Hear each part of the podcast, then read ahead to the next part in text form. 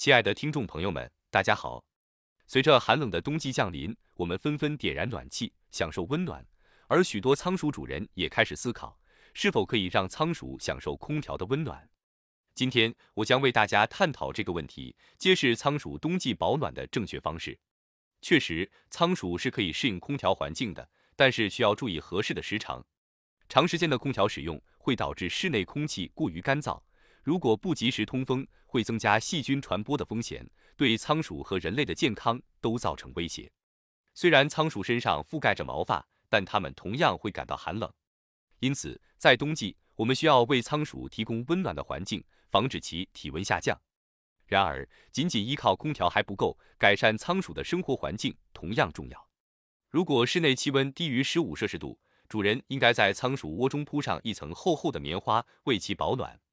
同时，可以在窝内放置一些碎布片，提供娱乐和活动的机会。一些人会在窝里加入脱脂棉，这也是一个保暖的方法。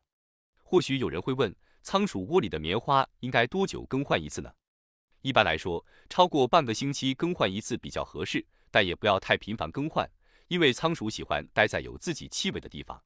主人可以定期观察棉花是否潮湿，如发现潮湿，应及时更换。冬季来临，有些主人会选择在仓鼠窝外层使用导热性强的材料，以增加保暖效果。还有一些主人喜欢为仓鼠 DIY 一个温馨的小窝，使用不穿的毛线衣、暖和的棉花等材料制作。这样亲手制作的小窝会让仓鼠感到温暖，而制作的是否完美并不重要，只要适合仓鼠的需求即可。综上所述，冬季保暖对于仓鼠的健康至关重要。